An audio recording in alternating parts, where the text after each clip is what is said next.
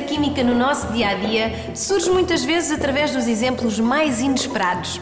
Sabia que os vernizes para as unhas são uma verdadeira receita química estudada ao pormenor? Se não acredita, fique atento!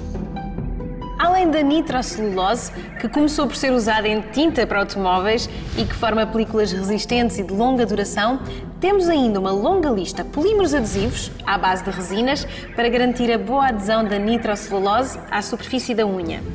Plastificante, embebido entre as cadeias do polímero para tornar a película flexível, evitando que rache ou lasque com facilidade.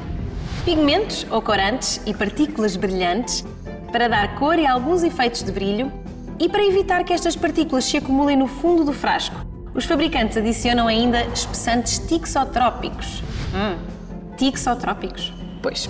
Trocado por miúdos, são substâncias muito viscosas em repouso, mas que se tornam mais fluidas ao serem agitadas. Ah, e nos bons vernizes são ainda adicionados filtros de ultravioleta para que o sol não altere a cor dos pigmentos. Todos estes componentes são dissolvidos num solvente volátil, como o butilacetato ou etilacetato, que evaporam após a aplicação do verniz, deixando aquela película brilhante e colorida sobre a unha.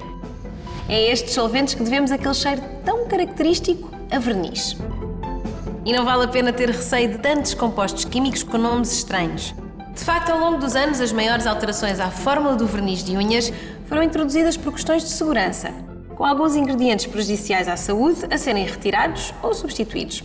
Pelo que podemos dizer que os atuais vernizes para as unhas são receitas químicas testadas e perfeitamente seguras. A química na ponta dos seus dedos a trazer mais charme à sua vida. Para saber mais sobre a química do verniz para as unhas, visite o nosso site, aquimicadascoisas.org ou procure-nos no Facebook.